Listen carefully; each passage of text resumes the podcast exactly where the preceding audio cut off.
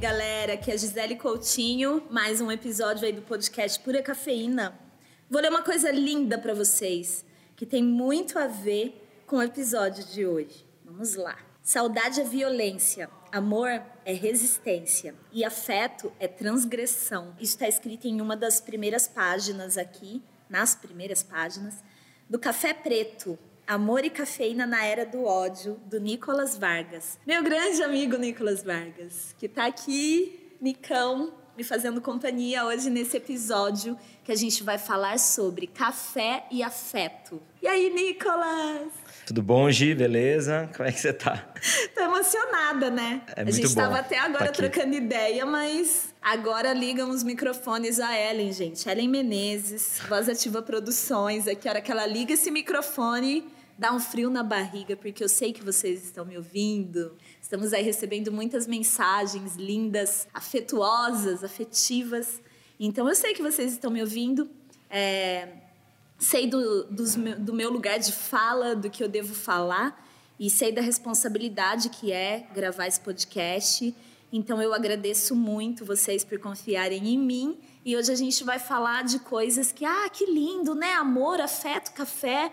Mas, cara, nem sempre é lindo, assim. Tem o ódio, né? Né, Nicolas? Tem. Nunca teve tanto, né? Nunca teve tão latente, tão na nossa cara, assim, né? Você abre o celular, tem. Você pega um Uber, pode ser que você acabe ouvindo algum comentário esquisito. Você vai comprar pão, possivelmente você vai ouvir alguma groselha, né? A gente está cercado por isso, de certa forma. E muita gente odiando sem nem perceber que é ódio, né? Que, que é intolerância, que é uma ideia de eliminação né? do outro. Sim, Então- é verdade. Eu, eu tô para me deixar mais nervosa e mais emocionada ainda. Tem pessoas super especiais aqui. A gente está gravando no Zoo de Café, tá perto do horário do fecha. Tá aqui a Paola, maravilhosa, minha amiga queridíssima, que me dá muita força, né? Fundadora do Zoo de Café. Tá aqui uma pessoa que eu chamo de Amor Integral, mas esse é o nome da empresa dela, porque ela é a Celina. Mulher negra, empresária maravilhosa. Tá aqui o Marcelo. Cara, o Marcelo, nossos caminhos se cruzaram por conta do jornalismo político e sindical, né, Marcelo? E hoje a gente está aqui também. Do nada, o Marcelo me aparece porque ele conhece o Nicolas. E aí eu, vamos, gente, vamos gravar junto aqui. Então, eu tô nervosa, né, gente? Porque tem público aqui presente. Meu Deus, vou treinar pra fazer um ao vivo um dia.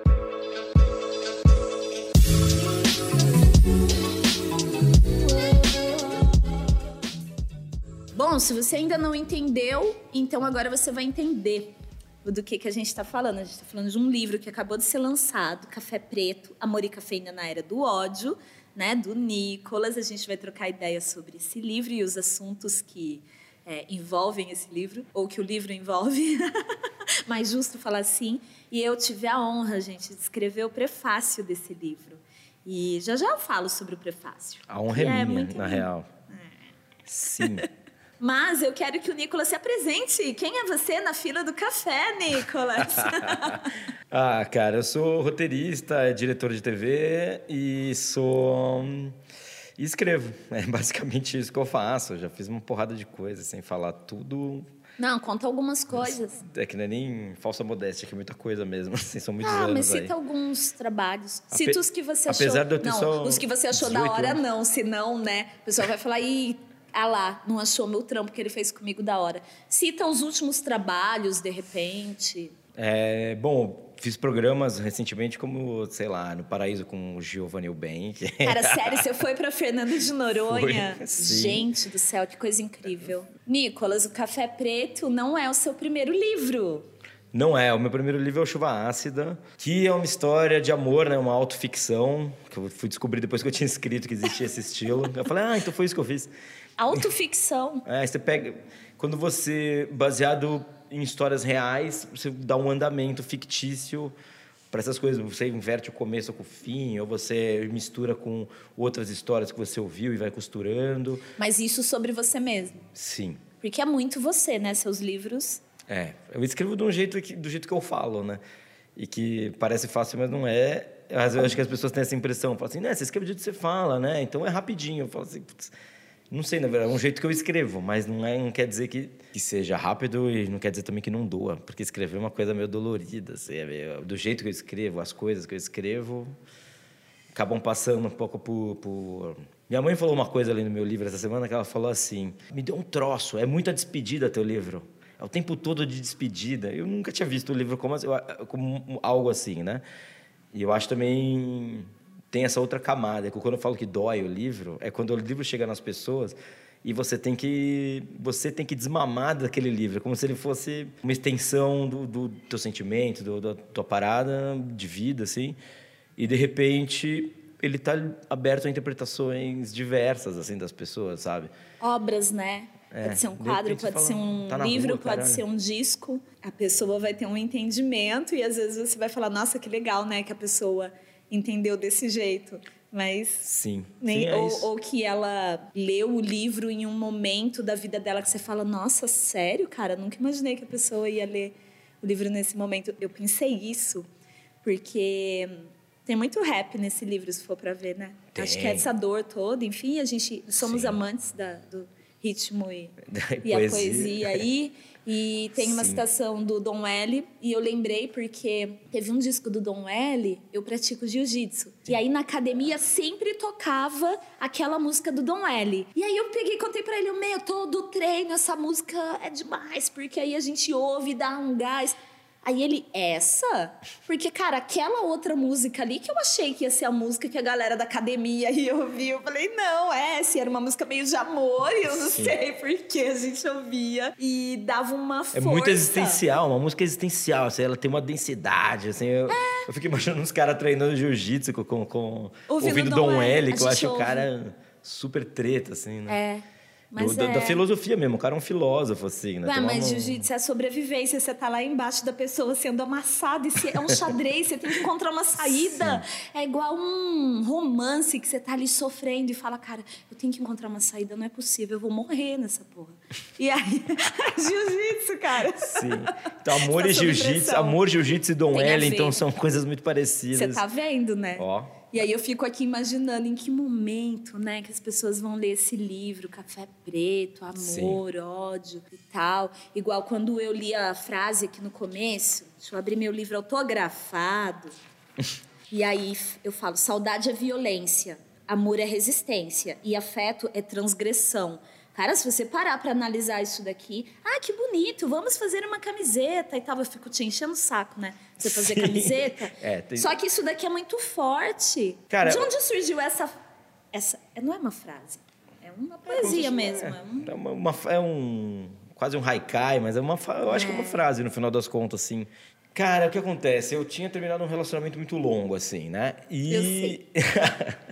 e aí a parada. Teve um momento que que as pessoas falam muito de desapego, ou tipo, ah, onde eu errei, onde a pessoa errou. Sempre tem esse jogo que as pessoas caem em certas armadilhas, né? Eu também sou uma pessoa e também eventualmente caí nessas armadilhas. Até que, putz, me deu uma tive uma epifania assim quando comecei a escrever esse livro. Foi esse livro vem de uma epifania que assim, cara, é como se o fim de uma parada anulasse toda a história das coisas, como é que a gente pode permitir que, isso seja assim, né? Como é que a gente pode invalidar coisas que são tão caras pra gente, né? Tão, tão importantes. São nossa história, assim, no final das contas, né? Nossa história, a história da pessoa. É, é, vai dizer que, putz, quando você sai da casa dos teus pais, quando você fica adulto, então o que você viveu ali também a gente vai descartar. Como é que a gente vai fazer isso, assim? Ou quando você sai do emprego no, depois de anos, aquela despedida ali daquele trampo pode ter terminado mal, tua relação com aquele trampo, mas e o que você viveu com aquelas pessoas, né? As amizades que você fez, às vezes é, os romances que aconteceram naquele trabalho, ou qualquer outra ou os cafezinhos, assim, ideias que você teve, até do que fazer depois de sair daquele trampo, né? O que que essa epifania me bateu? Um lance assim, a gente começa a transformar as coisas em mágoa, cara, em ressentimento. E a gente está num, num, num, a gente falou no começo do programa, enfim, de, de, desse lance, ai, tudo tem uma sensação de uma atmosfera de muita mágoa, todo mundo assim, como, como se o que se viveu até ali tivesse sido invalidado porque ou por um discurso de, ai, a corrupção fez isso, ou de, ah, porque tal forma de pensar socialmente causou aquilo, como se as pessoas não fossem agentes da própria vida, assim, né? Então assim, o ex porra, filha da puta, o ex cachorro ou, ou a ex sacana. Então, putz, tá ali, agora tá com outra pessoa, ou assim, putz, não quer mais saber de mim, depois de tudo que a gente viveu. E você fica assim, Como cara... se não tivesse existido amor. Exato. E o amor tá um pouco ali, na verdade, quando você, quando você consegue tirar aquela, aquele acúmulo de energia que tem ali no fim, que o, o fim de, de qualquer parada como se você congregasse um monte de energias, assim, que assim, putz, eu não consigo largar esse osso de tudo que eu vivi até agora, mas ao mesmo tempo, assim, você olha para frente e não tem mais nada na tua frente, assim, sobre aquilo. Aquilo acabou. Como era, acabou. Então, assim, você tem algumas opções. Você vai fazer o quê? É, é, você pode anular o que você viveu até ali, ou falar, porra, que foda, que lindo isso aqui que eu vivi. Só existe como foi. Exato. Existe Né? como foi. E aquela história está ali. E aquilo vai continuar existindo, Exato. porque é a história. Foi vivido e tá ali. É, sim. Né? É como, como hoje em dia, né, os teóricos do, do, do, do, espaço e do tempo e tal. Todos os tempos acontecem ao mesmo tempo, né? Tem, tem, tem essa coisa. E, e, sim, então aquilo é tua vida também, né, nesse momento que você está aqui, assim. E, e até onde a gente vai, ficar, vai amputar. Isso é, é- é tão doido. Eu sempre falo aqui, né, que tudo tem a ver com café. Conforme você foi falando sobre isso, sobre, ah, parece que não existiu uma história incrível. Parece que só existiram os erros, que só ficou a mágoa. E isso vai virando uma bola de neve, vai dando uma angústia, uma dor de estômago, vira ódio, né? Sim. Muitas vezes. É, você pode prejudicar alguém por conta de tudo isso que virou. Sim. E no nosso dia a dia, Quando você isso odeia é tão... uma pessoa que, que é importante na sua vida, que é, é, você já está fazendo mal para você também. O que está né? Quando você- acontecendo ali, né? É, sim. E aí eu comecei a lembrar de um episódio que a gente gravou aqui com a Camila, do é uma das fundadoras do King of the Fork, né, do Coffee, que a gente fala sobre muito bom. atendimento ao cliente, mas a gente começou a falar como que a gente está nos tempos tão de julgamento e de escuta muito ruim, né? O nível de escuta muito ruim. O famoso entra por um ouvido, sai pelo outro, não tem empatia e tudo mais. E acho que afeto tem tudo a ver com isso. E isso tem a ver com atendimento em cafeteria e tudo mais. A Paola tá aqui, né, do Zud. Ela sabe muito bem isso na, na pele como é. E a Celina também, porque ela trabalha vendendo comida, experiências sensoriais por meio dos alimentos. Eu e a Camila, a gente falou e ela cita a história de um cliente que estava lá, pegou o celular e avaliou é, na hora o lugar, sendo, tipo, criticando uma coisa ao invés de falar com ela. Então tem a ver com você não se expressar. O que, que e eu não tô, eu não quero assim falar que ele foi errado, mas eu quero pensar o que que acontece com a pessoa para ela não falar, para ela não se sentir à vontade de chegar e falar, abrir, você tá abrindo o coração, né? Você tá falando, cara, eu não tô bem porque eu venho aqui sempre, sempre foi bom e agora não foi bom. E ao invés disso colocar aquilo, né, e julgar. E, e a gente tá muito nos tempos Assim, então, para mim esse livro ele faz muito sentido e às vezes eu leio umas coisas e a gente conversa sobre afeto e para mim tem a ver com o trabalho, tem a ver com a casa, com a família, com o amigo, com a relação profissional, né? De surgir um problema, parecer que todo o amor que teve, todo o carinho, toda a admiração não existisse mais. É isso, é, é exato. Porque, assim, hoje em dia tem esses termos, né, que tão populares na internet, assim, que tem a ver com isso que você falou de atendimento, da pessoa dar uma nota, que assim, cancelar. Porque, assim, ah, eu não sei quem vai ser cancelado. por- Cancela, não vou mais. Cance... É, porque falou tal coisa, porque não sei o quê.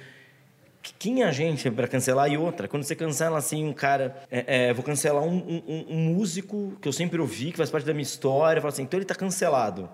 E minha relação com aquela obra Não do existe, cara né? é assim, tipo, então descarta. É óbvio que a gente vai ter, tem rolado e- muitos episódios de intolerância, sempre rolaram, Sim. né? É, é, tem um cara que eu admiro muito, o, o Luiz Antônio Simas, que fala, putz, a história brasileira ela nunca foi do homem cordial, nunca foi essa experiência de cordialidade, ela sempre foi violenta, né? É, sei lá, o último país a parar de... É, acabar com a escravidão. Quero ser servido. É uma... a gente tem... Ó, um cafezinho. Aqui, ó, mocinha. Exato. Cafezinho aqui, por favor. E até onde nas nossas relações Por favor, pessoais... não, né? Traz meu café agora. Exato. A gente estava falando mais cedo sobre como as pessoas vão deixando as coisas na mesa também, vão embora. E, É, e- a gente ficou isso- aqui no Zud observando isso. Gente, devolve a louça lá, né? Pra pessoa.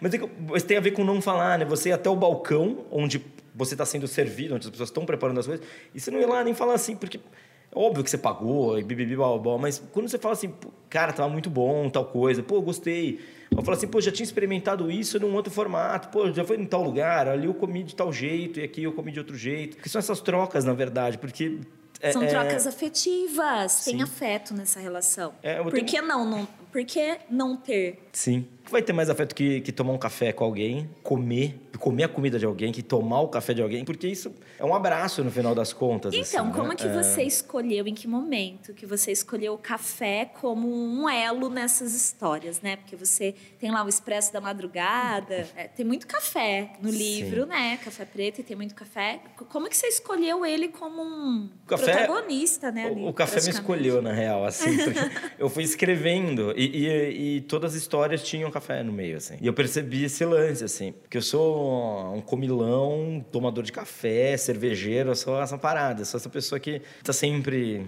com alguma coisa na mão, alguma coisa na boca, tá ligado? Mastigando, bebendo, falando, sempre com gente tem essa parada. E no caso, nessas horas de despedida, teve várias histórias de despedida, algumas histórias de saudade, algumas histórias também de simplesmente de carnaval, tem alguma coisa assim. Tem uma tomando muito um... boa, com bafo de café. É, tomando um café, comendo pão com mortadela antes de ir pro, pro próximo bloco. Mortanguela, assim, né? Mortanguela, assim, que eu escrevi assim. De repente eu vi que tinha café em tudo, nas histórias não tem nenhuma que é baixo astral, porque mesmo as de, de fim de, de relacionamento, ou de, ou de despedida, de, de um até logo, que seja, elas têm um lance que, que acabou o livro tendo esse tom. Não planejei isso. As histórias foram tendo assim, pô, que bom que se viveu isso, né? Que bom que, que isso aconteceu. E, e eu sou o cara menos good vibes que tem, assim. Eu sou o cara quem sentar comigo num bar um dia para falar de política vai sentir uma certa aridez, assim, que eu, eu meto muita piada, mas eu sou um cara Pesadão. É, meu discurso é um pouco mais hardcore, assim. Mas ali no livro pensei isso, assim, até onde as pessoas estão se cancelando, né? Quando a pessoa fala, tô cancelando tal coisa, ela tá se cancelando, né? Tá cancelando as próprias, é, a própria vida dela. Assim, tipo, fica falando das experiências, aí tudo isso é uma experiência. Não, cara, você tá comendo um pão de queijo. Você não precisa ser uma experiência só, assim. Come. Óbvio que você está experimentando e por si só é uma experiência. Mas assim, mas aquilo também é um momento que você está comendo aquilo você tá ali. Você está se alimentando. Nem tudo, né? por mais que as fotos no Instagram são muito importantes, sério. Quem lê meu livro publica mesmo no Instagram, quem tá, comprar o café da Gia, quem vê aqui no Zud, sim, publica. É importante divulgar os lugares, as paradas, as experiências massa que você tem mas ao mesmo tempo também tem o gosto que tem esteja o, ali né o, você tá ou não tá ali né porque é. sim é legal você ser documentado tá tudo certo sempre se documentou as coisas né senão senão a gente não tinha chegado considerando as coisas boas que a humanidade já fez né que, que ultimamente a gente só pensa no, na lama que a gente tá assim em alguns casos literal mas você não acha que às vezes é, não sei porque eu acho que a gente se embaralhou agora, porque a gente fala Sim. sobre estar ali, a gente também fala só quero comer um pão de queijo e sair daqui. Essa coisa de chegar num lugar e não saber direito se está confortável ali para comer e beber, aí você já faz o quê? Pega o celular, porque Sim. é o seu afeto, é a relação que você tem com aquele aparelho, com uma inteligência que tem ali, e você se sente conectado àquelas pessoas. Então, na verdade, a gente precisa estar conectado com, com os outros, porque tem muita crítica nisso. Ah lá, vai fotografar a comida, vai mostrar, vai fazer o café. Ah lá, que é o latte art no café, o desenho ali, gente. Latte art, desenho do leite em cima do café, derramado no café. Tá nem aí com o sabor que tem, se tá gostoso, se tá quentinho, vai, ah lá, vai esfriar. Ah lá, não sei o quê. Mas às vezes não é um desconforto e a gente mesmo que julga e fala isso quando está ali preparando café, ou quando está ali vendendo o livro. E a gente chega nos lugares e faz exatamente isso. Ai, tô sozinha aqui, o que eu vou fazer? Ah, vou pegar o celular. Nossa, que bonito. Ah, vou fazer a foto aqui desse cappuccino. Porque tá bonito, né? Cereja com café. Mas... Será que é, a gente fica buscando esse afeto hoje em dia, nessa era que tem uma frieza, que tem tanto julgamento, que o nível de escuta tá tão baixo e a gente procura isso e acaba usando. Não sei. São eu... perguntas que eu tô fazendo para mim mesma agora. É, eu acho que, que em alguns casos existe uma busca pela troca, né? Você toma aquele café e tem aquele teu amigo que, puta, se amarra também em café, que, ou você come aquele pão de queijo, como a gente já usou o exemplo do pão de queijo, que parece que não varia tanto e, na real, tem 50 mil possibilidades do pão de queijo dar errado. E, E quando ele dá certo, você fala assim, putz, isso é um pão de queijo, né, cara? E de repente você fala assim, putz, você manda para aquele teu amigo que se amarra em café. Fala assim, cara, acabei de tomar um café foda. Aí você tira uma foto Entendi. daquele café. São coisas diferentes. Isso é uma possibilidade. Né? Agora tá. também. É difícil entender também que tudo isso é muito novo, né? Essas muito trocas novo, todas digitais cara. que a gente faz. Há quanto tempo a gente faz fotos de comida e café? Isso é é. muito novo. Então a gente também. É a gente- mesmo, eu acho que a gente tem mesmo que ficar nisso. teorizando, a gente tem que tentar se entender. É importante tentar se entender, né? É uma sessão de terapia isso daqui, vocês estão me ouvindo, né? Mas eu acho que é a gente tentar se entender. Eu acho que é bom, acho saudável. Eu sempre acho saudável isso, assim. Não se a gente ficar tentando demais, que a gente não vai conseguir entender- tudo que a gente faz, É, nem tudo que fazem com a gente, nem tudo que fazem pra gente, porque fizeram, deixaram de fazer. A gente nunca vai entender tudo. Mas tem um afeto Mas é bom a nisso, gente né? buscar resposta, é sempre bom. Porque tem também essa coisa de ostentar o que é legal. Sim. Mas na comida e na bebida tem muito. E até no livro, né? Sabe aquele livro ruinzeira que você lê, mas você tem um valor afetivo, uma coisa afetiva com aquele livro. Nossa. Ou então, tempos e tempos depois, você fala, ah, fala sério, aquele livro nem era tão foda assim, mas eu gosto tanto daquele cara. Tanto daquela mina que escreveu aquela Sim. parada. É igual, você falou do pão de queijo, eu lembrei. Uma rede de umas lanchonetes, uns bares na região que eu moro, no Largo da Batata, em Pinheiro, São Paulo. Estamos aqui, 011. Tem um lugar lá que tem um pão, é onde o meu marido compra cigarro. E aí tem um pão de queijo. E eles abrem muito cedo, então logo cedo já tem pão de queijo quente. E é aquele borrachudo que você sente só o sal. Não tem pão, o que menos tem ali é polvilho. Mas é aquela ida para comprar cigarro logo cedo e o cara volta e amor, deixa um pão de queijo para você. Ou então ele come metade, deixa metade, porque é gigante. É um negócio maçudão. E aí você levanta depois e você toma o café que tava na térmica, porque o cara fez a mais, né, para dividir. E aí aquela metade daquele pão de queijo, que naquela hora ele é muito foda aquele pão de queijo. Porque tem a afetividade dos pequenos Exato. momentos do dia a Total, dia. total. Né? Diferente de vir no Zud comer o pão de queijo com mais queijo da Serra da Canastra na chapa. Que você fala, esse eu vou postar. Eu não vou postar o pão de queijo borrachudo no meu dia a dia. mas ele é muito importante Mas- pra mim. Entende? Eu lembro de uma história, quando eu era office boy, tá ligado? Em Santos. Eu fui também office girl, mas na minha carteira de trabalho tá lá office boy, enfim. Meu primeiro Ah, registro foi Como esse. se não existisse office girl. Quando eu era office boy, eu sempre circulava ali pelo Gonzaga, em Santos, né? Eu moro em São Paulo há 20 anos já, mas... É até os 20 anos de idade eu morei em Santos. Eu lembro a primeira vez que eu tomei um cappuccino. Eu passava por um, por um lugar que as pessoas tomam- sempre tomavam... Tinha, tinha umas coroas lá em Santos... É uma cidade que, assim, tem uma elite muito sólida, assim, e é histórico, né? Que é uma cidade que se construiu em cima de uma bolsa de café. Depois veio uma segunda, uma segunda camada de, de, de, de riqueza que o maior porto da América Latina, então sempre teve elites muito bem estruturadas. E eu lembro quando falei assim, putz, eu tava com, uma grana do e fiz assim, bicho, eu tinha recebido, né? eu falei assim, vou, vou- tomar esse cappuccino aí que, que, eu vejo essas tia tomando, tá ligado? Aí eu fui lá, tomei a parada e foi virando um ritual, assim, cara, porque eu fumava já, eu desde molequito. Eu fiz assim, porra, vou tomar esse cappuccino, eu tomei o café cappuccino assim, fiz assim, Pô, é bom mesmo esse negócio, tá assim, não é à toa que elas sempre estão aqui tomando, né? De certa forma, norteou o que fu- fui, fui vir- virando como adulto, assim, também essa experiência. Você começa a se autorizar algumas coisas, né? Eu estava falando mais cedo, putz, quando eu lanço o livro, é uma cara de pau, tremenda, assim, fazer o livro. Você fala assim, aí galera, estou lançando o livro. Você chamar as pessoas assim, quem disse que as pessoas querem ler? Eu falei isso para minha terapeuta. Eu falei assim, eu não sei porque eu faço isso. Porque quem disse que as pessoas querem ler esse negócio? Quem elas querem saber da minha vida, minhas histórias? Porque... E assim, ah, eu tô falando de afeto. Putz, tanta gente que eu já briguei na vida. E as Ah, pessoas eu devem olhar assim, eu quem é esse cara pra falar de falando afeto, Eu sou sabe? bem treteira. Sim, eu acho que tem isso em comum, inclusive. Mas assim, eu, eu também, e a gente estava tomando uma cerveja e um café aqui no Zoo de hoje, eu e a Ellen, né? A gente ali confraternizando, a gente, né, gravamos aí. Temos uma relação já de muitos episódios.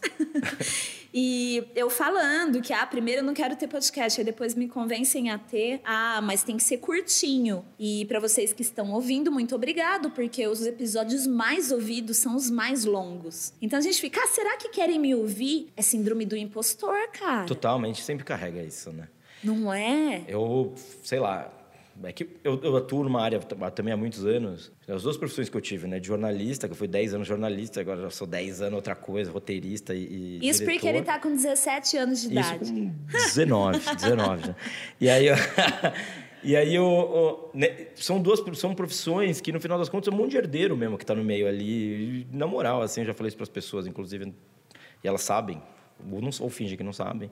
É aí, Playboy. Que você fica assim, sei lá, eu, eu lembro quando, quando eu fui virando jornalista, virei editor. Falei assim, pô, agora eu sou editor do portal, não sei o quê. Aí as pessoas que trabalhavam, a minha equipe, conseguia, meu, passar mês na Europa, não sei o quê. Eu, não. Você falou, que que eu assim, esse salário não, não dá pra ir. Como é que... Eu, eu, não é tão misterioso, eu sei que a família das pessoas tinha grana e não estou diminuindo ninguém. Ao mesmo tempo, você começa a entender algumas coisas, não sei onde eu quero chegar com isso, na verdade. Eu sei. Causar algumas aqui. inimizades. Já falei mal das tia rica de Santos, agora estou falando mal das pessoas que trabalham comigo. Cara, mas, mas... isso tem tudo a ver com afeto. E também, né? Eu e a Ellen também. Hoje, a Ellen muito na minha vida, porque a gente teve histórias né, viscerais. E a gente estava falando sobre isso, sobre um apoiar o outro, tanto em movimentos, pode ser por questões raciais, por uhum. questões políticas, é, pode ser por conta do café, por exemplo. Deve Sim. existir isso no meio literário também, enfim. E aí depois a pessoa cobra a ideia. E aí a gente começa a ver como que é a vida dessa pessoa. Às vezes a pessoa está no mesmo rolê, fazendo a mesma coisa que você, mas a bagagem que ela tem, a vida que ela tem, ela não está preocupada em quantas contas de luz ela pode atrasar sem ter a energia elétrica Exato. em casa cortada. Outro papo, outro papo. Sabe? Então, ela não está muito preocupada com isso. A gente estava falando sobre ser remunerado, sobre um apoio apoiar o outro, uhum. né? É, sobre pesquisa sobre podcast, a maioria das pessoas que tem podcast não remuneram os técnicos, quem grava, quem edita. E a pessoa, né, a galera da Voz Ativa, produções que produz meu podcast e grava, eles são formados, eles estudam, estudaram rádio e TV, se formaram Sim, e continuam especializado, estudando, né? se, se especializaram isso, em assim. podcast. Já foi o trabalho de conclusão de curso, é, agora é o trabalho da vida deles. Como que você não vai ser remunerado por isso? Uhum. É falta de afeto, né, cara? É falta de pensar no próximo. É falta de pensar na real sustentabilidade, porque não a sustentabilidade da propaganda do banco, a sustentabilidade real, né? De quem faz o corre aquele corre fortalece o seu corre e você está preocupado com o todo, né? Essa pessoa tá comendo, puta, mas eu tomo um café tão foda. Será que ela, ela tem como comprar esse café foda? Ah, mas a gente vai marcar lá na cafeteria, também. ela vai chegar lá como? Nossa, ela vai Sim. gastar para chegar lá, né? Como que eu posso fazer então? Gente, isso tudo é um carinho que você tem com o outro, né? É, é, é, é muito, muito doido, é muito sobre isso, eu acho, que a gente está falando. São questões estruturais, são questões quando a gente fala de afeto no Brasil e de café e de relações, de deixar a bandeja na mesa, é todo esse colonialismo, essa coisa do eu sou servido. Ué, mas eu tô pagando o serviço? Cara, por favor, o serviço é um algo a mais que você é um agradecimento de como você foi servido bem e não e, isso não justifica você deixar a bandeja sim, na eu, mesa. Eu acho que aí passa por uma, uma coisa de o quanto que a pessoa se priva do prazer de trocar também, assim. Sim. E o quanto isso vai diminuindo as experiências, a, a, a própria a vida dela vai ficando menor, assim. Eu tô citando o Simas várias vezes, não sei quantas vão entrar na edição no final das contas, mas vou citar de. Como diz o Simas, né, que é um cara que eu sou muito fã. A gente só tira as tosse nessa edição aqui, viu? ele, ele falou foi uma parada é, que, assim, putz, tem, tem no livro dele, inclusive, O Corpo Encantado nas Ruas, que é um livro lindo pra cacete, assim, sobre o Corpo Encantado nas Ruas, que fala de que carnaval, bonito, fala de candomblé, fala de umas coisas.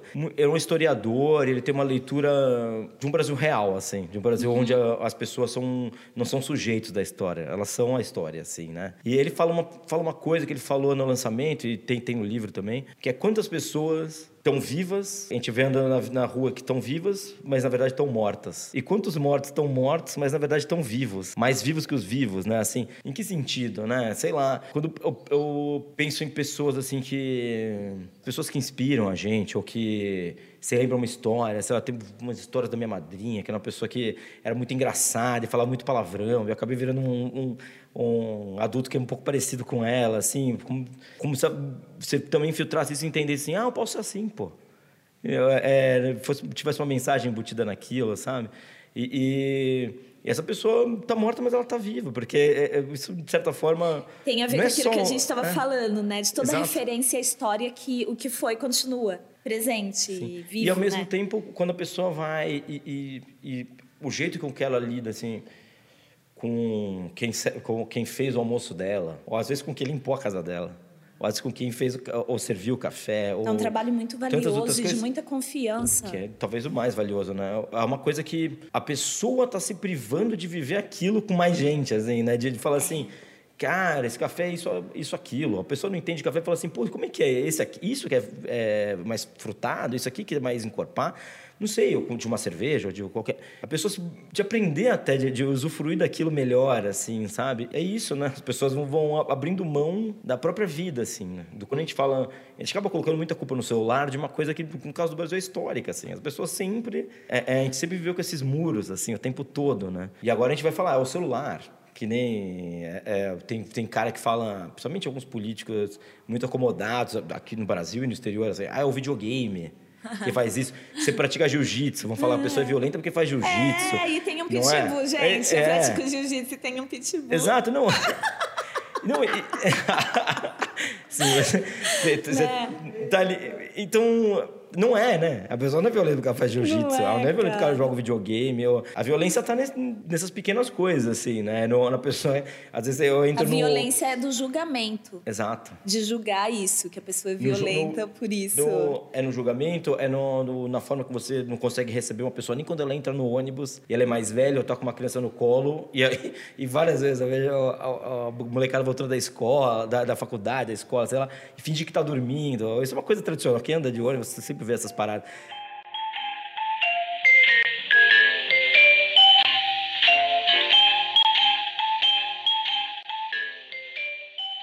Com quem que você tomaria um café hoje?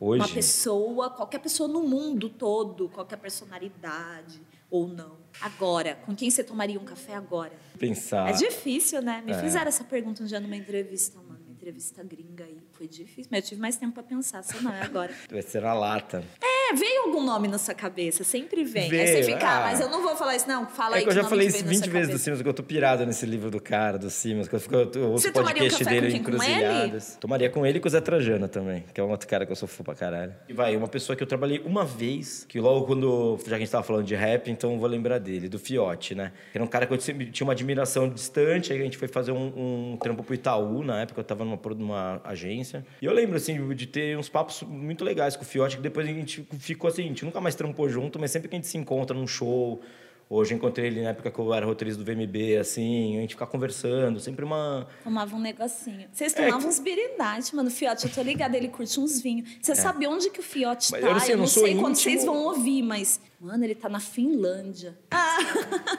ele foi pra. Eu não sei o que ele foi fazer lá, se foi a trabalho, se foi me deixa em paz aqui que eu tô na Finlândia, mas é. O cara trabalha pra cacete cara, também, né, cara? Que orgulho desse bicho. trampa demais. E aí, trampa demais e, e, é muito importante o trampo dele, além de tudo, é, né? Pra todos nós. Mas assim, lembrando assim, da gente, eu, com ele, com ele e com a Emicida, né? Com eles falando uma parada.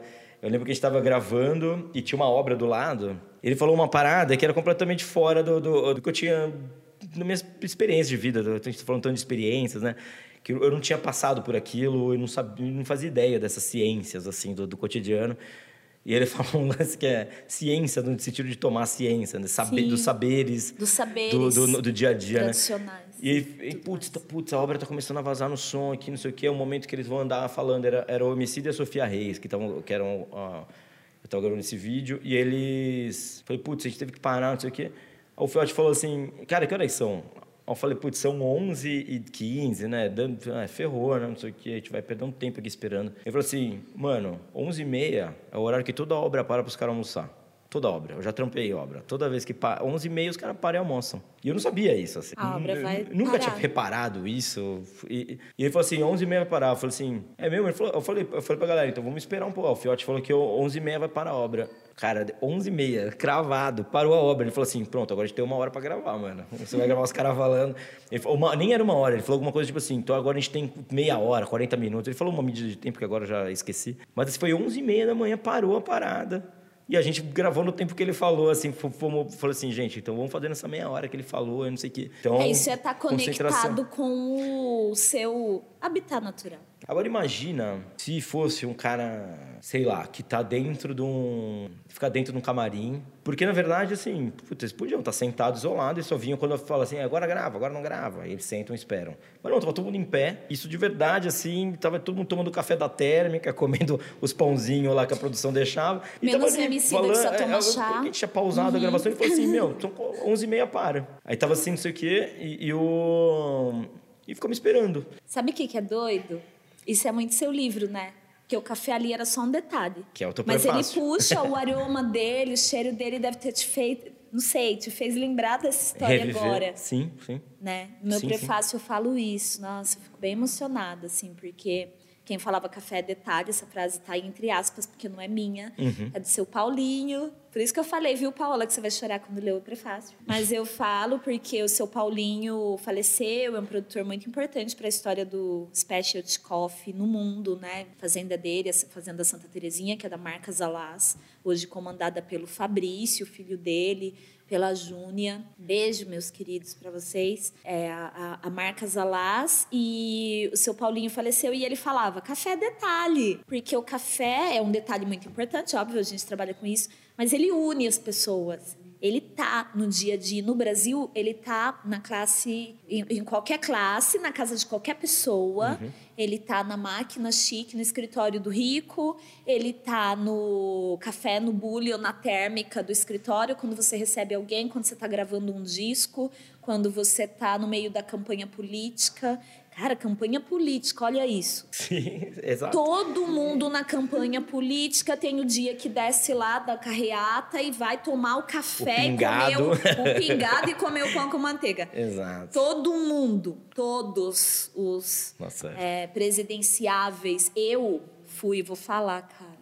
Vou falar, Esse negócio de dar o nome é foda, né? Mas eu vou falar. Eu trabalhei na última campanha da presidenta Dilma, né, pra eleição, aí depois veio golpe e tal, enfim. Não vamos falar sobre isso, vamos falar sobre o café e o pão de queijo. Vamos Tava falar lá melhor. em Minas, há horas com, com, com o braço estendido, filmando ao vivo ali dela, trabalhando. E aí tinha um momento que a gente sabia, tava ali no script todo do roteiro, né? Porque é, é muito complicado você fazer campanha quando a pessoa já tem um cargo desse, né? Uhum. Presidente do, Sim, do sim, sim. país, o tamanho aí do Brasil, porque envolve muita segurança. Então tinha um momento que a gente sabia que ela ia descer desse carro e ia parar numa padaria no centro de Belo Horizonte, ia parar para tomar um cafezinho e comer um pão de queijo. Ela desce e aí aquele alvoroço, porque aí vai todo mundo, você não tem controle, todo mundo em cima e eu saio com o celular e aí ela toma o café, come o pão de queijo, e era um cafezinho que acho que estava muito ruinzinho, cara.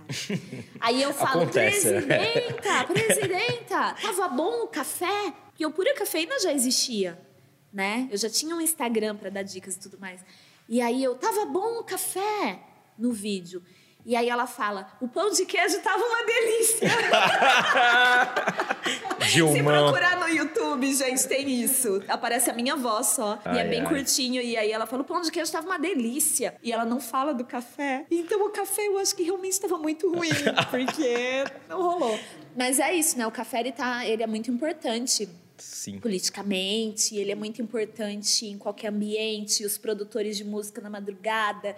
Como é que o café esteve presente na, na- no seu processo criativo desse livro? Você escrevia que horas? Porque a gente tem um romantismo, né? De achar que o cara tá lá de madrugada, fumando os muitos cigarros, tomando muitos cafés. E- então conta real pra gente, como que era esse processo? Eu não sou um, um bom fazedor de café. Inclusive, eu preciso encarar um curso seu aí, porque É vai ser uma mudança Fala é espiritual para que mim. é vai ser um- uma, evolução, porque eu realmente eu, eu demorei muitos anos para fazer, por exemplo, arroz. E, a- e hoje em dia eu faço Panela arroz. elétrica, meu. Não, mas nem precisa. Eu faço arroz com o pé nas costas, real, hoje em dia. É eu sempre cozinhei. Gente, eu falei de panela elétrica. Celina, não, tá Não, ali é, querendo, eu querendo que não- eu sinta eu o de cheirinho do alho também. sendo refogado e Não, a eu não gosto nem de ouvir falar de panela pau ali. elétrica. Minha mãe faz marmita, minha mãe sempre fez, faz marmita e eu sempre aprendi a cozinhar com ela, assim. Então eu sempre ajudei. Eu Eu sou amiga da sua mãe, agora a gente é amiga no Facebook, Ela- meu, da ela é sua mãe e do seu pai, que é. escritor também. Minha mãe também escreve poesia, tem, tem um lance. A família? Tá no sangue. E aí fazia isso, fritava 12 bifes, fazia umas coisas assim, com 12 anos, 13 anos, eu fazia essas paradas com ela. E tipo. Agora o arroz eu nunca fiz. Ela sempre fez o arroz, porque o arroz é uma parada meio rápida, assim, relativamente rápida. Então ela fazia o arroz e o resto que tinha um outro andamento aí que, que precisava assim, vai cortar cebola, vai não sei o que. Aí eu tinha outra parada pra fazer assim. E, e que eram umas coisinhas, os miudezas aí, né? E. Mas você começou a cozinhar, né? E o arroz, eu, eu anos reparei, quando eu vim para São Paulo, quando eu venho- para São Paulo, algumas décadas atrás, eu venho para venho pra São Paulo e fica assim, cara, eu não sei fazer arroz, cara. E nem café. Eu não faço café. Então, antes tinha a mesma mulher fazia café. Aí tem a Norma, que vai lá em casa é, de 15 em 15 dias, que, que, que me ajuda lá em casa. Aí ela faz café, Aí ele faz um fica café 15 bom. dias tomando Tomando café na padaria, sacou? É patético, não é ridículo. Ai. E aí eu- então não dava pra você ficar escrevendo de madrugada e tomando café. Não, porque eu acho que o cara escrevia de madrugada. né? É porque ele Se eu trabalha escrevo de muito, madrugada, por isso é. que eu tenho isso. Não, mas escrevo de madrugada é porque eu faço meio que vivo de madrugada, assim. Eu durmo três da manhã, quatro da manhã. Eu sou assim, assim. Eu sou, opero dessa forma, eu sou um bicho noturno, assim. Tá vendo? Eu tava certa, não era romantismo, não, galera. Mas assim, muita coisa assim, tem, tem uma padaria 24 horas perto de casa lá, né? O café, inclusive, é questionável. Tudo bem, é Você café. falou pra não falar mal de café que Não, não, é café essa- também, cara. Eu e o afeto. Dona Deola, Aí, não vou tá falar o nome da vendo? Dona Deola. né? Mas assim.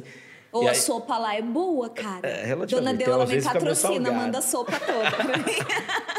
Aí às vezes descia e eu tava eh, andando e começava a anotar, porque eu vou escrevendo no Google Docs, que eu consigo escrever. Quando eu tô com o É computador aberto, eu escrevo no computador, senão eu escrevo no celular. Essa foi uma coisa que aconteceu com chuva ácida, assim, eu não conseguia parar de escrever o livro. Quando Ah, gente, chuva. o que ele acabou de falar foi chuva ácida. Ele Meu fala chuva livro. ácida. É Aí chuva fico, ácida. É, Chewbacca. Ah, tá. É Chewbacca. Chuva ácida é o primeiro livro. Ele escreveu o livro do Chewbacca? Você lembra na hora, tal momento ali, veio, separa, pega o celular Sim. e anota ali mesmo. O meu primeiro livro, Chuva Ácida, Chuva Ácida, eu escrevi muito no, na, na DU, enfim, na padaria de madrugada, Que da hora. tomando 24 café assim no celular. Ah, Depois, óbvio, eu abri o computador e ia vendo, porque no celular você escreve uma, uma porrada de erro de digitação. Ou ia anotando ideia, putz, já sei, isso aqui vai acontecer isso. Eu dava opções do que eu ia fazer com os personagens. Ou vai ser isso ou vai ser aquilo. E não sei o quê. Que Aí falou legal. assim, só amanhã. Aí eu. Era meio isso, assim. Então tinha, teve essa relação com o café muito presente, o primeiro. E o segundo, eu tive uma relação com tudo, porque eu, escrevi catando muito milho, o, o café preto. É mesmo? É, porque foi um livro que foi, assim, passou muito por processos de aceitação, do, do, do- de não... Eu usei o termo, eu preferi o termo amputação do que o castrar, castrar é horrível. Mas, assim, de eu não amputar minhas, minha, minha vida, assim, de mim, assim. Não se tesourar, Um né? reabraço, coisas que você já abraçou, você falou assim, porra, isso não precisa ir embora. Eu não, eu não quero que isso vá embora. E não de um jeito apegado. Eu não quero esse relacionamento acabe. Não, é meio assim. Eu quero essas coisas legais comigo ainda, assim. Eu Uhum. quero isso. Eu quero falar dessas histórias. Tem um fim. Sem falar assim, ai, ai não vou nem falar essa história ali, porque né? isso me lembra. Aquela pessoa, não, assim, putz, é, tal lugar, pô, teve aquela vez que eu Sim. viajei pra não sei onde com, com ela e foi legal pra cacete. Pô, a gente comeu um lugar lá, meu, vai lá, você que tá indo pra lá. Poder falar essas paradas simplesmente assim, entendeu? Mas, é, é, é, legal, mas assim, a, a dúvida que não quer calar. Você prepara café na sua casa? Você Não. só toma café na rua. Por isso que você conhece tanta cafeteria, né? Sim, exatamente. Aqui no Zude, Eu por exemplo, onde a gente está gravando Conta Aí. Que aí envolve uma pessoa que fez um trabalho incrível aqui nesse Sim. livro, né? Tem a Edna, né, que fez o projeto gráfico do livro. Aliás, tem duas pessoas muito especiais além da, da, da Gi, que é a Fernanda Maquita, a Naná, que fez as ilustrações, é uma desenhista incrível, uma pessoa que eu adoro, enfim. E a gente é, tem uma história aí. E tem a Edna, que a gente tem também uma outra história, que a gente trabalhou por 10 anos juntos, fez o projeto gráfico do livro que, enfim, essas pessoas transformaram o livro numa obra, assim, né? Eu quero um, um monte de texto enumerado, virou uma outra coisa, uma experiência em algum nível, assim, um, É uma experiência. um passeio, né? Assim, que você consegue fazer. E aí você E veio assim- aqui com a Ed. É, a primeira reunião do livro a gente fez aqui no Zoo de Café, cara. É uma, muito louco estar aqui de novo, assim. É uma coincidência dessas coisas meio xaropes da vida, assim, improváveis. E é um lugar super afetivo, Sim. né? Tem esse... É um abraço. E foi muito legal. Comi muito bem. Teve uma outra vez recentemente, eu vim hoje. ah, Tinha vindo no, no, Zoo- no Zoo de umas quatro vezes. E a última vez que eu vim, a minha dentista aqui do lado. E aí eu vim aqui, eu tava com fome, eu comi, cheguei na dentista com a boca cheia de pão, sabe? Porque eu não tinha comido nada em casa, eu vim pra. Falei, "Ah, vou parar no Zoo, vou comer uma coisa gostosinha. E comi tipo um, um queijo quente, não sei o quê, tá vendo? Aí cheguei lá, tipo, ela falou assim: Você comeu antes de vir pra cá? Eu falei assim, Sim, eu comi, meu. Pega o jatinho de água ali, dá, dá teus pulos aí que eu acabei de comer. Demais. E já que você não faz café em casa, além do Zude, é, cita aí uma, mais umas duas, três cafeterias aí que você curte. Cafeterias, Little Coffee Shop, que eu gosto. Delírio Coffee The Shop. A gente Little fala que é Shop. delírio. Delirium. eu gosto muito. Demais. Flavinha maravilhosa. Que tá no mais? primeiro, coroou. É, Queria pensar uma perto de o casa. primeiro episódio, né, do podcast. Ah, tem a Santiago, do Pães Artesanais, que eu gosto cara, muito. eu vendia Lá- café em feiras, feirinha né? Jardim Secreto, Casa Samambaia. E eles sempre estavam do meu lado vendendo pão. Sim. Antes de ter lá a loja é física. Também. Legal, legal. É, é, é, mas porque é mais próximo de casa, assim, para lembrar, porque senão eu vou ficar pelo centro. Sim. Ou, se bem que o Little Coffee Shop é Pinheiros, né? É Pinheiros. É. Você curte, né? Legal. Você vai lá. E que Mas que tem muito sente? lugar bom, viu, gente? Esse é um, um garimpo que vale a pena por São Paulo. É tomar café pela cidade, que é uma, uma das paradas é mais demais, legais né? que você pode fazer, cara. É Depois verdade. você não vai dormir à noite, talvez, mas... É, a não sei que seja igual eu, né? Pura cafeína. O que, que você sente quando você toma café? Mas não, tipo, ah, não vou dormir e tal, mas... Não, não me dá isso, não. Sentimentalmente, eu Imagina. digo. Afetivamente. O que, que você sente? Tô- a gente estava falando dessa relação das pessoas, né, que fazem. Eu, no meu caso, como eu não faço café, todo mundo faz café. Eu faço o café que as pessoas fazem. Eu bebo o café que as pessoas fazem, assim, né? Então, para mim, lembra muito todas essas relações, assim. Eu, uma das coisas, para mim, é de lei para Santos. E ou meu pai fazer um café ou a gente tomar um expresso. A relação com meu pai Cara, seu pai é isso. barista, mas ele fez curso de Ele fez- ele barismo. teve um café lá em- A gente começou a trocar em ideia no no, dia do lançamento do né? livro, maravilhoso. Estudou café, ele falando da temperatura da água, não sei o que. Eu falei, meu, ele manja. A figura rara. é. Figuríssima, figuríssima. Ah, passa muito minha relação com meu pai e... Putz, tem uma coisa que, assim, a relação de trabalho, assim, cara. No audiovisual, a gente para a gravação e todo mundo vai blá, pro café, assim. Todo mundo. Fumante, não fumante. Quem fumante só tá, tem pressa pra pegar e ir pra rua logo, com o É, café na mão. café e na ficar mão, fumando e bebendo no café. outro, né? E, tu, e- e as pessoas conversam, putz, como tá sendo? É, putz, até aqui, putz, rendeu, não rendeu? Pô, onde a gente acertou, a gente errou. E o Tudo quanto isso ali com o café. café entra no intervalo, que aí a pessoa pode trabalhar em diversos ramos, assim. Que eu vejo desse jeito, assim, como um momento que a gente minimamente deixa de ser força de trabalho e se assume gente ali. Que é quando você vai assim, putz, ah, vou lá pegar um cafezinho, você encontra não sei quem na Você cozinha do tira trampo. um, se, de- se vai se despindo de algumas coisas Exato. e é a hora do, de tomar um É, café. você não é mais o cara que tá ali atrás do computador, ou que tá vendo o estoque não sei da onde, ou sei lá. De repente, é o cara que tá ali to- tomando café do lado da pessoa e tromba a pessoa que é de um outro departamento, qualquer outra coisa assim. E aí, cara? Teve uma conversa três dias atrás que o cara falou assim: pô, não, tô- é, não dormi essa noite. O cara, por, de repente, fez uma confissão. Assim, ah, porque meu filho tá com febre há dois Na dias. hora do café. Aí você fala assim: pô, cara. Aí você reencontra aquela pessoa dias depois. E aí, teu filho tá bem? E quando a gente se reconhece como gente também. Então, o café eu acho que passa por isso, assim, de um jeito que, que eu acho muito marcante. Assim, o que, o que você falou, o que você fala, enfim, a frase do seu, Seu Paulinho. seu Paulinho, que é o café é detalhe, mas é um detalhe que abre portas e janelas. E, É o e- detalhe essencial para unir as pessoas. Sim, É ele que une. Exato. É ele que, né, na vida, na morte, na, em qualquer lugar, porque eu falo spoiler. Pode, Nicolas? Dar um spoiler aqui pode do dar prefácio? spoiler? Sim. Comprem o livro, hein? Eu falo que isso tem muito a ver com afeto também. Na minha família, minha mãe, que sempre foi a pessoa que, quando falecia alguém, ela que logo providenciava aquelas garrafas térmicas, era uma com café preto, né? Que a gente chama carinhosamente de café preto, que é o café, café puro. Exato. O café com leite e um outro que era uma outra, acho que não lembro se era só leite ou leite com açúcar, café, leite e açúcar. Então ia aquela térmica e você ia para o cemitério e levava alguma coisinha para comer porque a pessoa vai passar a noite no velório daquele ente querido. Então aquele café com leite vai ser um alimento para a pessoa conseguir estar em pé no dia seguinte para velar aquela pessoa. É, para enterrar aquela pessoa. E é, é- é muito intenso isso. E é uma passagem, é né? tenso, é intenso, mas tem um afeto, porque a pessoa ela parou o dia dela, ela preparou aquilo para ir até você e levar aquilo para você. E, e- e o café sempre esteve presente nesses momentos Uhum. também, né, para mim. Então é, eu não sei, eu- quando você me convidou para escrever, eu fui enrolando, enrolando, enrolei pra caramba, né? Eu, eu enrolei muito pra lançar esse livro também. E então- aí eu toda preocupada, me, é, me pressionando ali com os prazos, porque eu não consigo escrever catando milho. eu tenho que sentar e escrever de uma vez. Eu não consigo, sabe, lavar Uhum. louça? Sim. Tá, às vezes você tá muito de saco cheio, você lava um pouco e para, mas na maioria das vezes tem que lavar tudo, porque você já tá ali, tá com a mão molhada, né? E já tá ali, então você vai e vai, não, dá aqui esse copo também, já, não, você acabou de comer, traz aqui que eu tô lavando louça, né? Sim. Então, para mim escrever é isso, sempre foi, sempre em redação, é, release de assessoria de imprensa, qualquer coisa, eu tenho que sentar e eu tenho que escrever de uma vez. Se eu vou fazer um- uma apresentação para uma palestra sobre café. Eu fico ali, aí eu tô tomando banho, tô pensando, tô lavando louça, tô pensando, tô...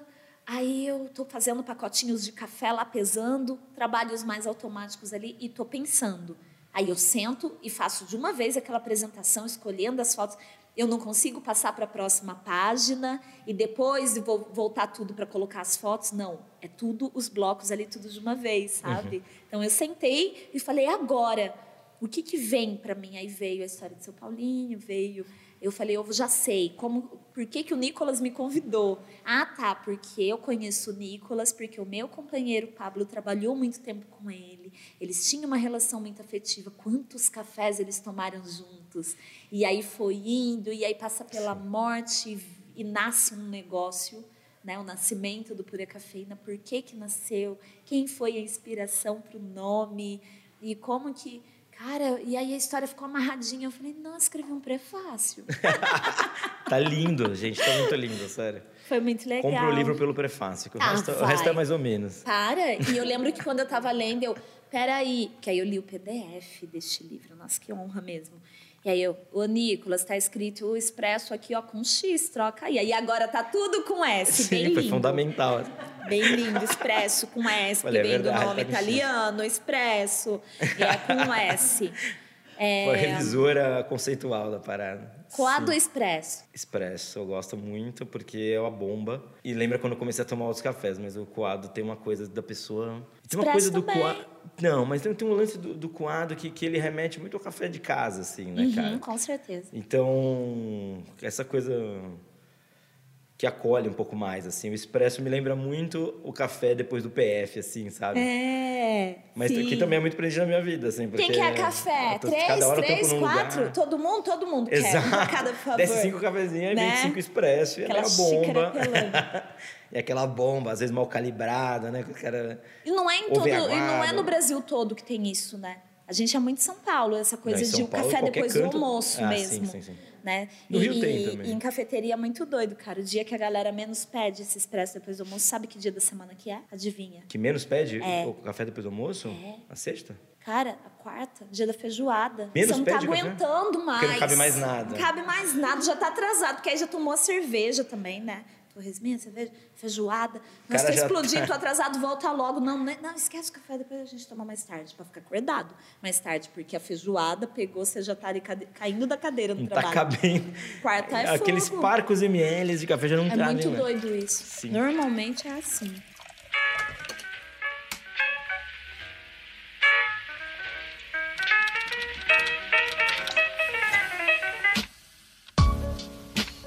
Konnichiwa, Sanada Megumi desu.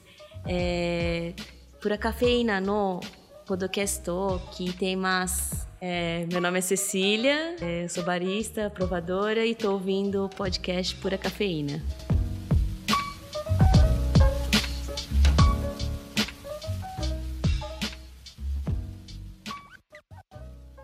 Como é que lança um livro? Como que escreve um livro? Qual, qual que é o processo? Alguém, ah, tá, quero ouvir lá o podcast com Nicolas Vargas, Pura Cafeína, e aí eu quero escrever um livro e lançar, quero ser independente, assim, porque quero... dinheiros... Tipo, né? Tipo, difícil o mercado editorial Exato, no é. Brasil. É. Viver de arte no Brasil não existe, né? Existe para. Se a gente for considerar, é. ah, mas tem gente que sim, sim, tem gente que sim. Mas o que acontece é que boa parte das pessoas que produzem qualquer forma de arte... É, é difícil vender livro, né? Sim. O que acontece, assim... Uh, uh, vou falar bem a real. Eu fui, fui falando da minha ex várias vezes, mas porque é uma parada, eu fiquei 10 anos com ela e foi muito importante para publicar era o meu primeiro livro. O show, é, era uma pessoa incrível. Um beijo. É, Maíra, né? Eu não duvido um que ela beijo, ouça, que ela não, nome, que ela não beijo, ouve podcast. Maíra, mas... ela não ouve, ela deve é. estar tá lá no teatro com as peças, é. com os trabalhos incríveis. Ela mas é que nem, especial. Ela sempre fez teatro desde criança e sempre foi uma parada assim, as pessoas produzem a peça ali, tem ano que tem menos público, semestre tem menos público, mas assim, faz. E, e tem uma frase que a Maíra me falou algumas vezes, que era assim, cara, a gente faz o mesmo espetáculo se tiver uma pessoa na plateia ou se a plateia estiver lotada. É isso. E, eu, e foi aí que eu pensei assim, putz. Aí eu, com 37 anos na cara, falei assim, pô, podia ter feito essa porra antes. Eu escrevi o livro. Falei assim, porque tá aqui realmente, é quem ah, quantas pessoas vão ler? Sei lá quantas pessoas vão ler, velho. Aí eu pensei assim também, putz, eu, eu quero fazer um livro com, com, com a Edna, porque eu queria que ela fizesse o layout. Eu falei assim, Nossa, é incrível. não faço nada com a É Edna, a Edna é uma, uma amigaça, assim, que enfim, que agora a gente tá condenado a ser amigo para sempre. De repente, um dia eu acordei, eu tava escrevendo essa história há dias, assim, aí de repente que se tornaram meses. Teve um dia que eu fiquei escrevendo até 5 e meia da manhã. E eu falei assim, putz, acabou. Eu vou parar de escrever, acabou. É um livro, isso aqui é um livro agora. E eu falei assim, que tem a frase lá do Simas que é, meu, você não termina um livro, você abandona um livro, porque senão você fica escrevendo para sempre. É. Eu olhei e falei assim, acabei, abandonei ele mesmo. Falei assim, você vai parar por aqui, cara. Aí passou uma semana, eu falei, Ed, eu escrevi um livro, mano. Eu quero que tu faça a parada. Eu falei assim, Nicolas, mas eu sou designer digital, faço as paradas. Eu falei assim, não, vamos descobrir isso junto. Também nunca fiz um livro. Eu falei, vamos fazer essa parada. Ela falou assim, vamos. Ela falou, vamos. Aí foi um processo, foi demorando, a gente vende, não sei o quê. Conforme o layout foi, começou, a ficar pronto, eu falei assim, quer saber, meu? Eu vou meter um, um, um financiamento coletivo aqui e vou ver o que, que vira, assim. Porque na época que eu escrevi o livro, eu estava desempregado há dois meses, cara. Eu estava sem O trampo. primeiro livro que foi o Chuva É, eu vou contar uma a história, né? A gente estava no... é, o- a Gigi já citou o golpe, e na época... Na época, até hoje, eu sou muito ativo politicamente, assim. Amém. Eu ouvi um amém, amém. E, e- e na época, o- as pessoas vão negar, mas enfim, agora estou trabalhando. E, e na época, eu estava muito dentro da, da publicidade, estava voltando à publicidade. Tive dois momentos de publicidade. Esse era um momento que eu estava meio voltando. E, cara, eu fui ejetado do mercado, assim, por causa da minha, minha postura política, eu fui ejetado mesmo. Fiquei três meses sem trabalhar, praticamente, assim. Fui ejetado. Na época foi falar agora, a pessoa assim, não, não foi por isso. Foi porque você pegou Por uma entre safra. Não foi, estava todo mundo trabalhando e algumas pessoas aconteceram coisas simil- similares. A gente falava, "É, a gente está pagando um preço aí por ter se posicionado, assim, sacou? Imagina, Nicolas, isso no Brasil. No Brasil, Imagina. super tolerância, meu. E aí, e aconteceu isso. E eu fui escrevendo o livro, assim. E, e, pra, e foi uma surpresa para mim mesmo, que era uma história de amor o livro. Não era uma história assim, a política. Sim. E tentando uma, uma coisa... Precisamos de a histórias gente foi falando dessas paradas. É, e foi, e foi pintando esse primeiro livro. E na época, eu tinha acabado de trabalhar com, no- na campanha de um, de um grande amigo meu, do Márcio Black, campanha dele para vereador, eu fui, fiz toda a parte audiovisual, fiz o roteiro, dirigi as paradas. E eu fiz assim, cara, eu tinha conhecido uma, uma amigona minha, fiz essa amiga lá, que é uma fotógrafa, a Júlia Dávila, e falei assim, putz, quer saber? Porra, vou pedir pra Julinha uma. Eu quero uma foto dela para fazer a capa do livro. E de repente, quando eu vi, eu tava congregando as pessoas assim, e tava rolando essa parada. Aí falei, putz, tem um amigo meu que veio falar assim, quando eu tava fa- fazendo crowd, o, o crowdfunding, enfim, financiamento coletivo do, do Chuva, o Perdido, que esse é um amigo meu músico, que, putz, ele veio para mim, me chamou assim no, no reservado e falou assim, cara, não faz essa porra até o fim, faz, publica esse livro. Ele falou assim, ele falou assim, até hoje eu não sei como eu faço, meu, como eu, como eu gravo meus discos, como como eles vão pra rua. Ele falou assim, eu não sei qual, como eu faço. A tipo assim, como eu tenho fazendo. estômago de, de fazenda também, porque não dá dinheiro, às vezes dá, às vezes te onera, e não sei o quê. Ele falou assim, mas eu faço. E eles existem. E ele falou assim, e ele me falou isso, e eu chorei em casa. Eu falei assim, pô, porque eu tô quase chorando agora falando isso. Mas Foi uma parada que me pegou, assim. Eu falei assim, pô, eu tô entendendo porque eu tô fazendo isso. Porque é o que tem para fazer agora. É uma coisa simples, assim. É o que eu tenho para fazer agora, sacou? É, e essa Era força o lugar que eu tava. que vem, né, dessas pessoas, é o afeto do cotidiano. Exato. Aí eu falei, perdido, tu vai escrever o, o prefácio do Chuva. Tu gostaria, tu faria, não sei o que. Ele falou assim, porra, claro, não sei o Que que. lindo, Tipo, é. E aí foi isso. Aí, eu- eu- no meu caso, eu faço as coisas assim. São afetuosas, assim. Eu, desse jeito, eu gosto de fazer, juntar as pessoas, assim. E entender o que, que tem a ver naquele momento. E, e quando rola o café preto, eu primeiro tive cuidado de falar com a minha ex-companheira, falar assim, olha, estou fazendo um livro, e eu escrevi uma- algumas coisas passam pela nossa história, assim, pela minha Tudo bem, né? mas é um livro sobre afeto, a gente tem essa, essa relação, assim, né? A gente é sócio, a gente tem, tem uma coisa. E estamos bem, estamos tamo junto aí na, na vida, né? A gente é, tem uma, não deixa de ser um tipo de companhia também, né? Ela falou assim, o que, que você escreveu? Vamos falar assim, não quero que ninguém lê o livro nesse, nesse publicado, a não sei quem for trampar no livro, assim, mas assim, pode ficar tranquila, não vai ter nada, nada. Não vou ficar ensaboando drama, Sim, sabe? Assim, sim. Falei, não, é um livro sobre afeto. Eu falei para ela assim, não, tem, não tô falando só de você, mas Tem muito respeito, tem outras histórias, né? mas eu- aí ela falou, Nicolas, faz. Ela falou assim, tem uma, coi- uma coisa que você faz direito é livro. Quem tem muita intimidade, intimidade é uma merda, né? As pessoas podem falar esse tipo de coisa. Então, uma coisa que você faz bem é livro, tipo assim. E Você a- esbarrou em muita burocracia, e muita Cara, coisa assim? o que eu fiz, quando eu fui fazer o show, fui tentar entender como, como se publicava livro.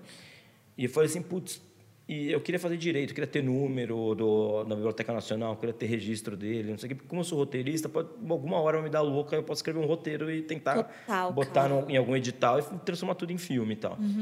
Ou filme, série, qualquer coisa do tipo, websérie, né? Qualquer coisa, enfim, sabe? Um podcast, ler o livro, não sei. Sim. E aí eu fui atrás. E tem é, é, na, na Biblioteca Nacional, pela Fundação Miguel de Cervantes, você consegue se registrar como um editor na Biblioteca Nacional. Eu sou registrado. Você paga uma grana, né, algumas centenas de reais, assim, não é tão barato não. Foi tipo, hoje deve ser uns 500 reais, eu acho, porque na época eu paguei uns 350, algo do tipo. Tá. E aí eu fiz essa parada, e aí depois para publicar o livro, é uma bagatela, uns 30 e poucos reais. E falei assim, putz, é isso. Fiz a parada, me é registrei. possível. E fiz. É, Então, é um livro que existe, é uma coisa que, é, nessa época de, de certa...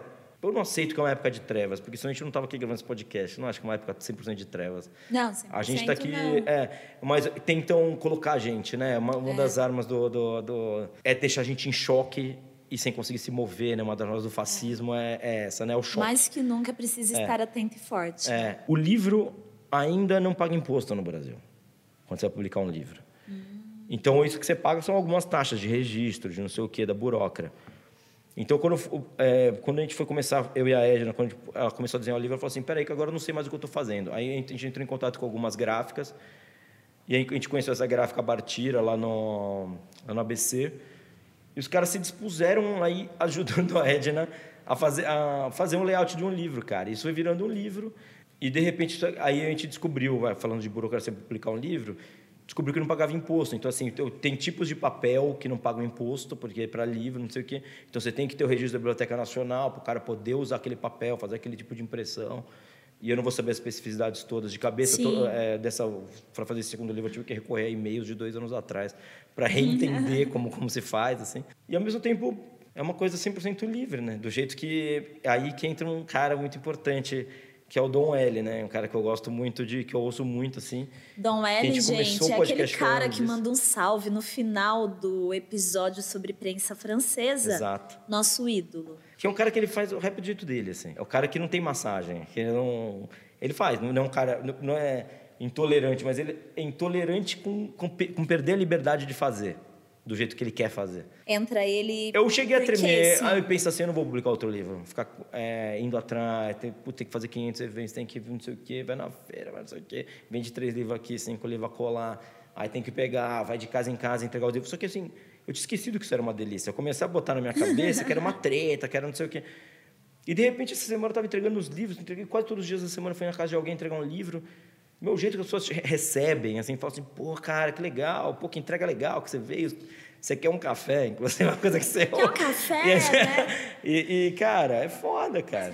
Em que momento entra o Dom L? Porque eu não sabia o jeito que ele gravava, que ele fazia as coisas. E aí eu comecei. Eu tava acompanhando esse disco do Nego Galo, né? Que é também um cara que, porra, a gente ouve aí, porque é foda esse disco do cara, assim, É, veterano. será.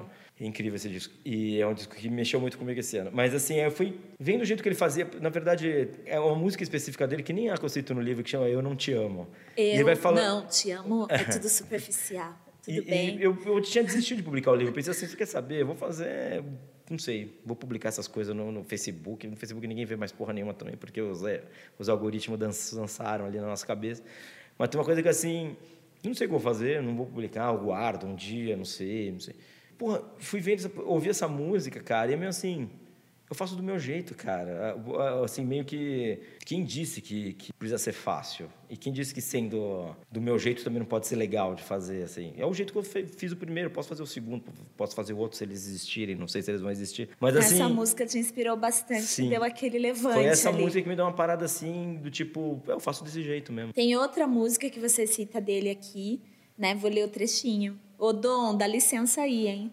É, e eu não posso esperar. Eu uso meu cigarro, minha nicotina, misturo com o trago minha cafeína, uma dose de Dreyer nos meus neurônios e eu procuro ideias que expulsem meus demônios. E é, eu quero algo que venda tipo gasolina e não me venha treta tipo cocaína. Dom L, gente. Sim. Dom L, o menino é bom. Sim, Meu Deus sim. do céu. Rapper origem lá de Fortaleza, Exato. vive em São Paulo, compra café especial, tá aí de rolê sempre nas cafeterias, é meu cliente, amigo e ídolo. E tá aqui, né? Tá aqui no Café Preto.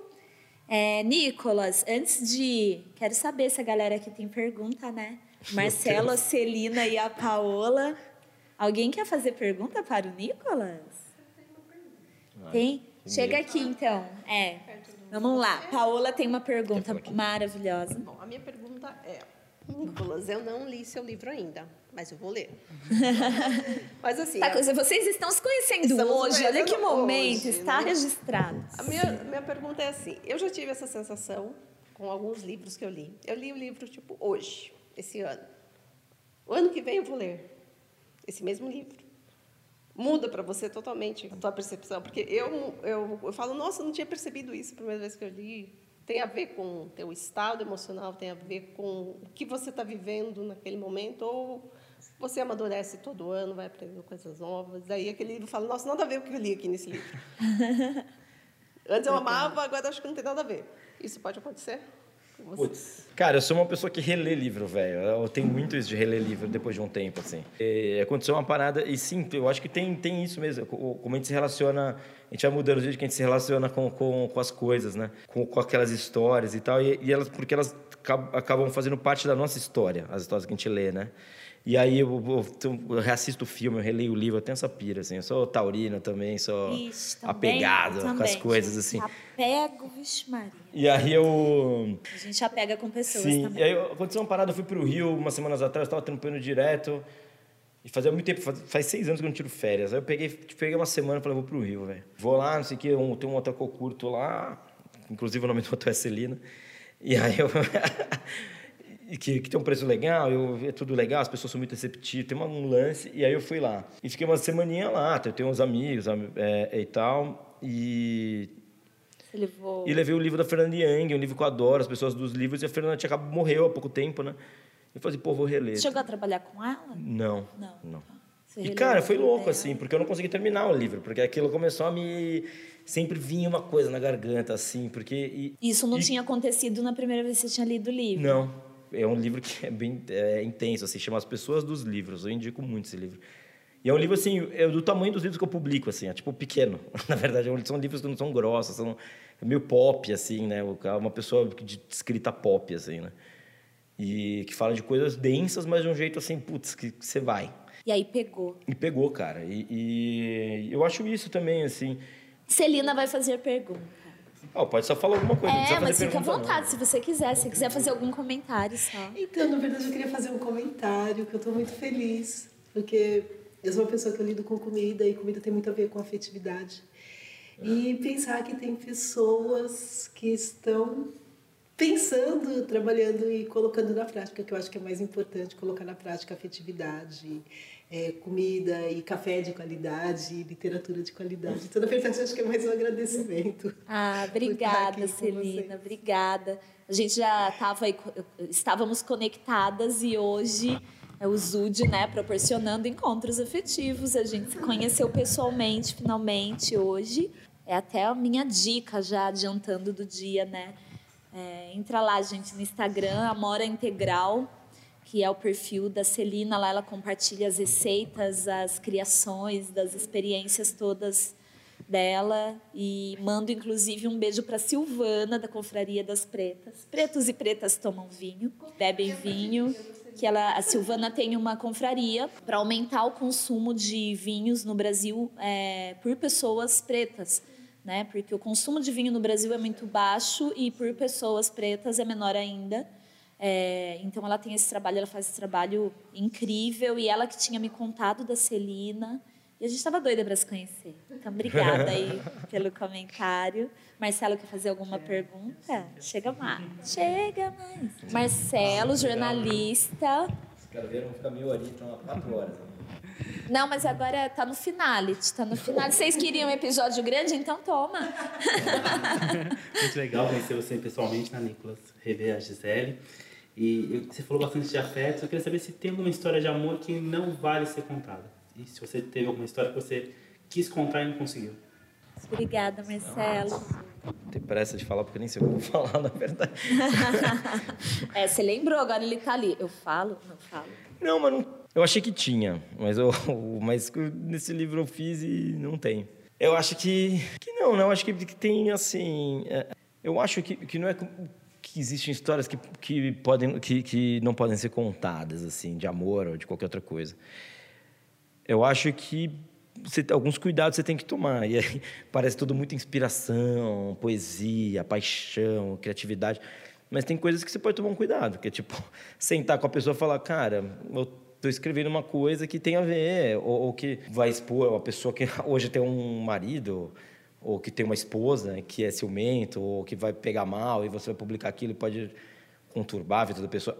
Eu não acho que você tem que se, se privar de publicar aquela história. Mas você, às vezes, pode ser de bom tom, você fala assim, olha, eu escrevi um lance, vai sair tal hora, vai sair tal dia, tal hora, com pão, né?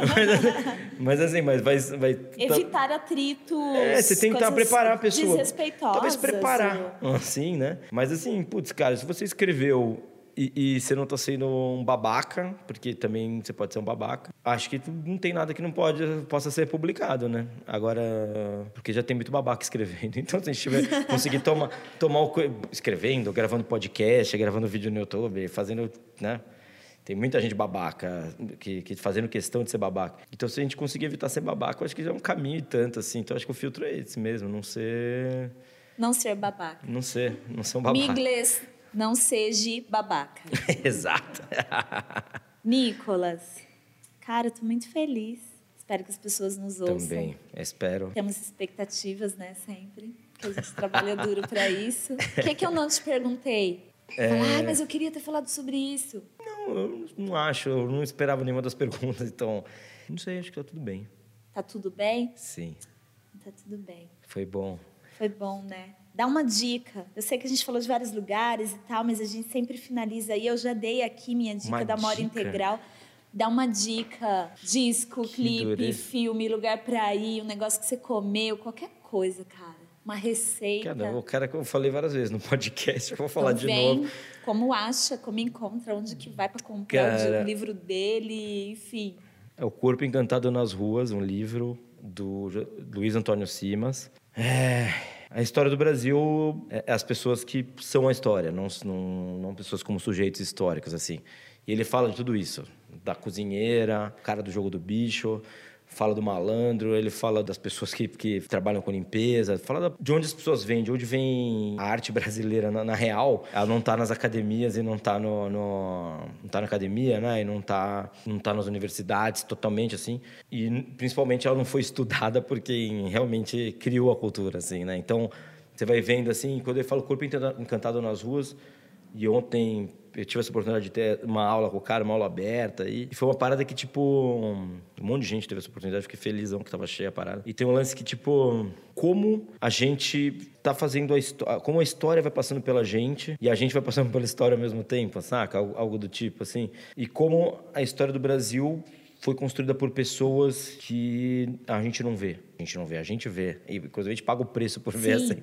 Mas que, eu, Entendi. mas que nunca foram Invisíveis. vistos. É, e que, e que agora, co- co- conforme essas, é, é, a história dessas pessoas vai se tornando menos invisível, Uhum. a gente vê, inclusive, essa ressaca, né? As pessoas querendo é, é, ocultar ou, ou de para por aí, né? Tipo assim, segura ou tá bom, já foi demais. E não. Tem muita coisa, A né? gente não tá nem no sobre isso. começo, é assim. o sabe? para, É. já foi demais. É o, ah, é isso aqui agora? Então vem cá, que eu vou usar a É. sua história. Exato. É, ah, eu tô falando de você, viu? Viu? Eu tô falando de você. Cara, jura? Nossa, você quer biscoito? Recheado, sem recheio, qual que você quer? Nossa, sério, você tá falando de mim? Sim. Nossa, uau! E o livro que fala muito disso, assim, do, do- desse É. Eu vou encantamento. procurar, quero ler. É Adorei lindo. a dica. É um livro muito lindo, muito bem-humorado, de um cara que manja muita história. Um cara que cresceu dentro do terreiro batucando. Ele conta que ele primeiro batucou sem saber escrever, sabe? Assim, ele batucava no- no- no- na parada e não sabia escrever ainda, assim. E vai contando... É Que muito legal. É uma cara que se aprofunda em coisas que me são muito caras, que são o bar, a rua, as pessoas se A encontrando... rua é nós. As, é, as pessoas se encontrando na rua, as pessoas se encontrando no bar, essas A convergências vida, aí. né? Sim. Real ali. Nicolas, e o mais importante de tudo, como faz para comprar seus livros, cara? Olha, o melhor caminho acho que é ir no meu Instagram, e porque ali também você quiser Tem tirar qualquer dúvida. lá, né? Porque tem o link da lojinha e também tem o lance. Se você mora em São Paulo, principalmente, eu consigo entregar o livro em, qualquer lugar que, que tenha metrô. Cola na e, catraca que é e- nóis. e é nóis, é isso. E eu tenho a maquininha. Também você pode fazer ou sacar um dinheiro e me dar, ou você pode transferir para mim, ou você pode me pagar na maquininha do, do, da parada, fazer uma operação ali na, com o seu cartão. Só não aceita ticket de refeição. Exato. E- e- Preferimos dinheiro para não pagar taxas, mas ok. Sim. E meu, Insta- meu Instagram é Nicolas Vargas, tudo junto e sem nenhuma firula, não tem H, não tem nada. Nicolas Nicolas Vargas. Vargas. Massa, legal. Eu vou dar mais uma dica, porque eu vou usar aqui o meu artifício, que eu dei uma dica antes de acabar o programa, então eu vou dar outra. Mas é comida também. É comida, cara, é pão. Gostamos. Tem gostamos. outra coisa afetiva demais. Pão com café. Pão, manteiga e café, né? Você Resolve dá uma xoxadinha ali no café. Resolve ah, tudo. eu gosto. Quem eu não, dou Quem xoxada. Meu pai, meu pai curte, Eu pai. eu não gosto, dou eu gosto. xoxada. Não é a minha, cara. Mas é dica de um cara super talentoso aí na arte de fazer pães. Também é, é, pão é uma coisa ancestral, né? Como pode se transformar farinha, água, sal ali, sei lá o que mais, gente, porque eu não manjo, nunca fiz pão, mas em algo tão delicioso e que é um Sim. alimento tão popular, né, do Brasil inteiro, também tem a ver com essa história do café. Não Uhum. importa a classe social, não importa, o pão tá ali, né? Pode ser de qualidades diferentes. Esse daqui tem muita qualidade, que é do Lucas. É a Padaria Peruíbe. Logo ele vai abrir a loja, mas já dá para fazer os pedidos. É pão de fermentação natural, ele só usa farinha orgânica. Ele tem é, sai fornada de terça a sexta. E é só mandar inbox lá, ó, direct, arroba padaria Peruíbe no Instagram, que o Lucas responde para vocês. E boa sorte, Lucas, com seu novo negócio. A gente é feito para acabar, o episódio também. O pão você compra com o Lucas, o livro com o Nicolas. Exato. As comidas lá com a Celina, as comidas tudo deliciosa. Os drinks, as cachaças, coisa toda. Vem tomar um café no Vem Zude. tomar café no Zude e café, vocês sabem, também dá para comprar lá no site do Pura Cafeína, puracafeína.com.br, cafeína com dois F, vocês vão ver aí na descrição esses links todos que a gente está falando, na descrição desse programa. Até a próxima, obrigado a todo mundo que ouviu. Mandem aí direct, dúvidas, perguntas, sugestões de novos episódios e um beijo, gente. Obrigado. Valeu, Gi.